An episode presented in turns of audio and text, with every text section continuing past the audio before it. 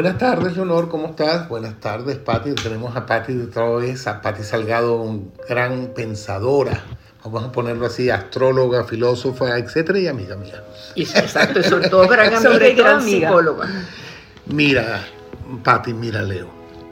Yo siempre he tenido una curiosidad. Eh, según el, origen de las especies, según Darwin, las especies se han desarrollado y han ido transformándose progresivamente hasta llegar al mono y del mono aparentemente, de acuerdo a esta teoría del origen de las especies y de la evolución de las especies, nos hemos transformado en seres humanos, en el hombre erecto.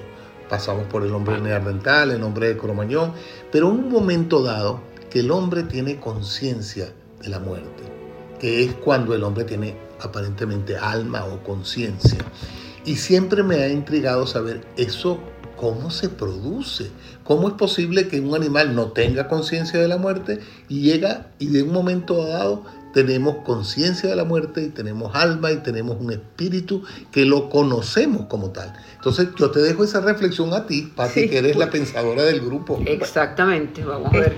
Extraordinaria eh, reflexión y pregunta y yo creo que nunca llegaremos tampoco a la respuesta definitiva. Eh, porque estamos en proceso de evolución, evolutivo siempre como humanos, pero es súper interesante. Desde mi, cuando tú hablas, eh, eh, éramos ese mono, supuestamente, y de ahí hubo ese salto tan impresionante para convertirnos en el Homo sapiens, que es el que somos ahora. Y fíjate lo que es eh, Homo sapiens, hombre que sabe. Exactamente. Hombre que piensa, ¿no? hombre Cuando el hombre ya puede desarrollar la capacidad de comunicarse con palabras o con escritos o con pinturas, ¿sí? Ese, esa comunicación que viene de las sapiencias, esto que sé, esto que conozco, por ende lo comunico, ahí aparece lo que somos hoy. ¿sí? El Homo sapiens, que además ya está en evolución. Yo no sé cómo se va a llamar el próximo, pero ya estamos entrando y vamos al tema de la Oye, ojo, pero es que el animal también se comunica. Sí. Eso no me diferencia del animal. Lo que me diferencia del animal es que el animal no tiene conciencia de la muerte. Es un siempre está sobreviviendo. En cambio el hombre sí, pero de comunicación no estoy de acuerdo contigo, ¿ah? porque un perro se comunica con otro perro, un pájaro canta y se comunica, inclusive hay, hay cosas un periquito tiene una comunicación con su periquita al lado. Entonces yo no, yo no hablaría tanto de la comunicación como de eso. Lo que, me, lo que realmente mi pregunta interior hacia mí mismo es, ¿cuándo yo empiezo a tener conciencia de que yo estoy vivo y que me voy a morir? ¿En qué momento se, se origina ese fiat, esa luz álmica que te hace entender quién eres y te da la idea de la muerte? Cuando estamos hablando de esa primera parte de sapiencia, estoy entendiendo conceptos, filosofías, creencias, juicios, dogmas que se comunican, no la comunicación orgánica que hay entre las razas, mm. ¿sí? Que es esa comunicación, de, llamaría orgánica porque es del instinto, del cuerpo, que es diferente. Intuitiva. Exactamente, o, instintiva, intuitiva. Si no, estamos hablando de esto más elaborado que provoca la sapiencia, yo sé, yo conozco, y por ende lo informo, lo escribo, lo publico, todo esto, ¿no? Y también decía que este es Homo sapiens está en pleno proceso de evolución, que se llamará Homo Deus, como dicen unos, Homo Consciensus, como dicen Homo Galacticus, pero estamos en proceso de evolución y precisamente por lo que nombra la conciencia. Entonces, este es un tema muy interesante que yo creo que, que, es para, para, fascinante, estoy de acuerdo contigo. Eh, cuando tú dices, el hombre cuando tiene conciencia de la muerte, ¿sí? Y eh, eh, Eleonor dice, conciencia de que es un alma o es un espíritu. Sí, conciencia de que está vivo. Yo creo que Eleonor lo ha dicho bastante bien también, porque yo sé de que yo no estoy compuesto nada más que de eso. Hay un pensamiento que me hace sentir de que de alguna manera algo se va a continuar después que yo muera. Sí. Algo tiene que quedar, sea energía, pero ya tengo conciencia de eso. Aquí, primero yo diría, primero no estamos claros de que los animales tengan conciencia de la muerte o no. Porque cuando vemos que un elefante, ¿qué, qué, sucede cuando en una manada de elefantes se muere un elefante? ¿Qué sucede cuando un delfín se le muere, cuando una gata se le muere su gato, su gatito? Cuando un loro se le muere su pareja. Cuando el o a un ave, sobre todo las aves. Entonces yo no estoy tan clara de que... ¿No cree que eso sea más instintivo? Que sí, yo, yo, creo, bueno...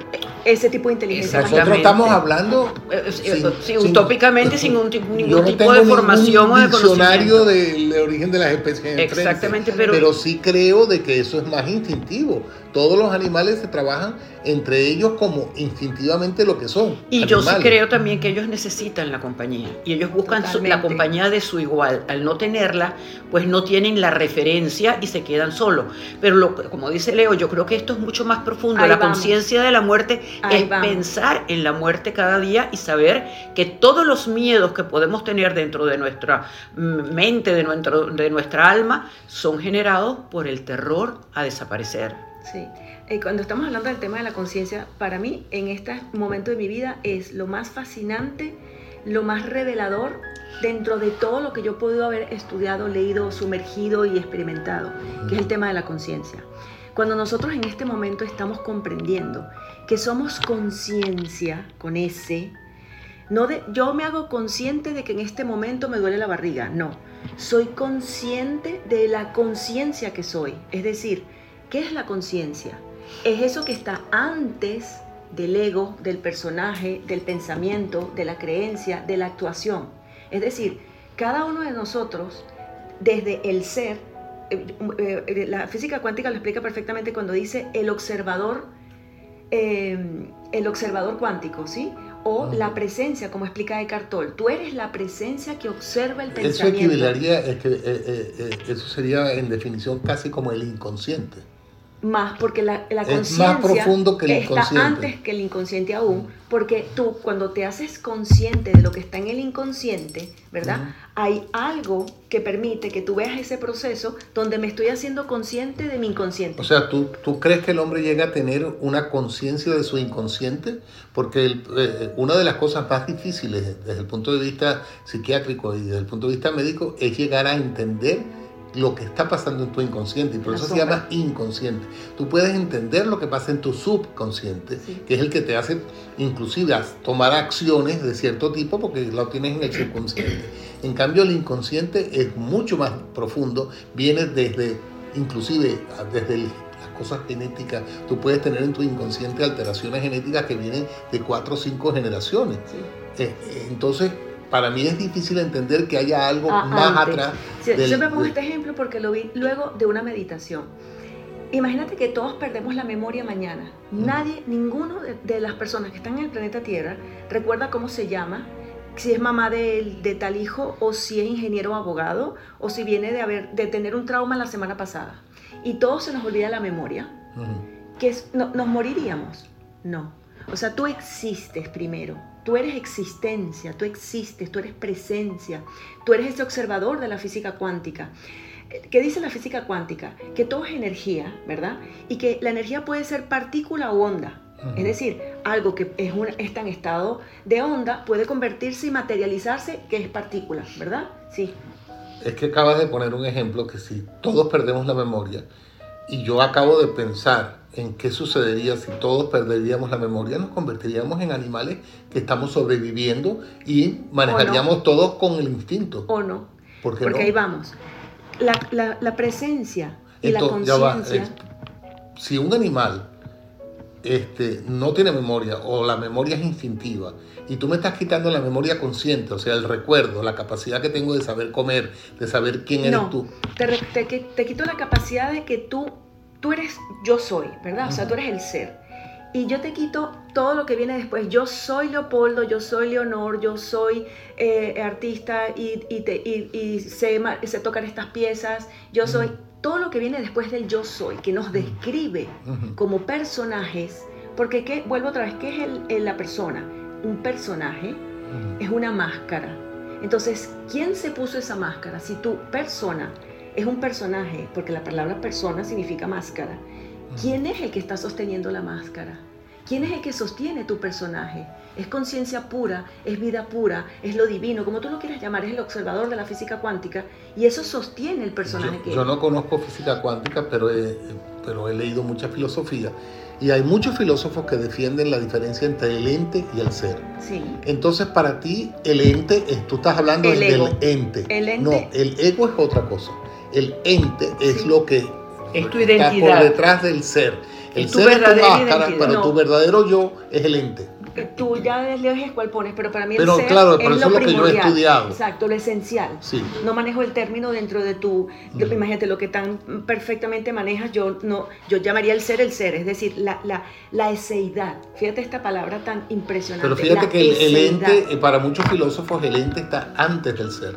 Entonces se llamaría el ente. Yo esos términos no los manejo, pero lo que está antes de todo, esta, de, todo este constructo que es lo que hablábamos en, la primera, eh, en el primer eh, podcast. Hay un constructo de qué? De programas genéticos, programas, hay programaciones genéticas, astrológicas, ancestrales, álmicas, generacionales, en fin, todo es programación, como si tú fueras una computadora. Eso te define el ente. Es lo que tú llamas el ente. Que para ti es la conciencia. No, que para ti bueno, es pero es un, problema semántico. Sí, pero, para yo entender y para que entiendan también las personas. Para, para mí sería el ego. O sea, lo que, lo, que, lo que se construye es el ego. Ajá. El ego, tú, tú Pero porque el, el, ego siempre tiene una connotación negativa. negativa. Porque es literalmente lo que nos hace, y ahí vamos con la muerte, lo que nos hace sentir separados del otro, lo que nos hace sentir islas y como estamos separados del otro, ¿verdad? Yo tengo que protegerme. Y como la naturaleza del ego es la separación y el miedo. ¿Y el miedo a qué? El miedo a morir, que es el miedo primordial. Entonces, cuando yo creo que yo, cuando yo una persona está, es muy egoica, quiere defender su punto de vista porque si no siente que muere como el ego que es. ¿Me explico? Entonces, el ego, cuando entendemos que la naturaleza del ego es lo opuesto al ser, yo existo, respiro y miraría el árbol y miraría tus ojos si mañana no sé que me llamo Patricia. ¿Me explico? Porque yo soy existencia y conciencia. Entonces, ahí no hay separación. Yo no tengo que, porque tú eres de derecha y yo de izquierda, porque tú eres verde y yo amarillo, porque tú eres negro y yo blanco. ¿Sí me explico? Entonces, la naturaleza del ego, ¿por qué tiene esa connotación negativa? Que no tendría que tenerla, porque todos aquí tenemos ego. Todos aquí somos un personaje, somos una persona. Ah, este, quería, quería preguntarte una cosa. Para ti el ego tiene que ver con la identidad, entonces. Sí. Con la ¿Cómo estamos de tiempo, Leonor? Pues bastante corto. Yo estoy extasiada escuchándote, pues sabes que ese es un tema que me encanta. Me, eh, me, como Leo, sabe perfectamente, siempre estoy tocando muy el tema de la cuántica, que yo sí quisiera profundizar en eso, porque realmente lo que, lo que yo creo que está cada vez más actual y lo que deberíamos de saber un poquito más. De a mí me encanta la cuántica, porque para mí la cuántica es unir la ciencia con la espiritualidad. además es lo actual, es lo que de verdad en este momento debería de preocuparnos es ver cómo nos comunicamos y cómo estamos a través de la cuántica. Bueno, yo sí creo que tenemos que cortar. Millones de gracias, Patti, millones de gracias, Leo, millones de gracias a la audiencia y bueno, yo diría que hasta luego. Un honor. Un honor también para mí oírte y escucharte tus reflexiones. Gracias por todo. Hasta luego, señores.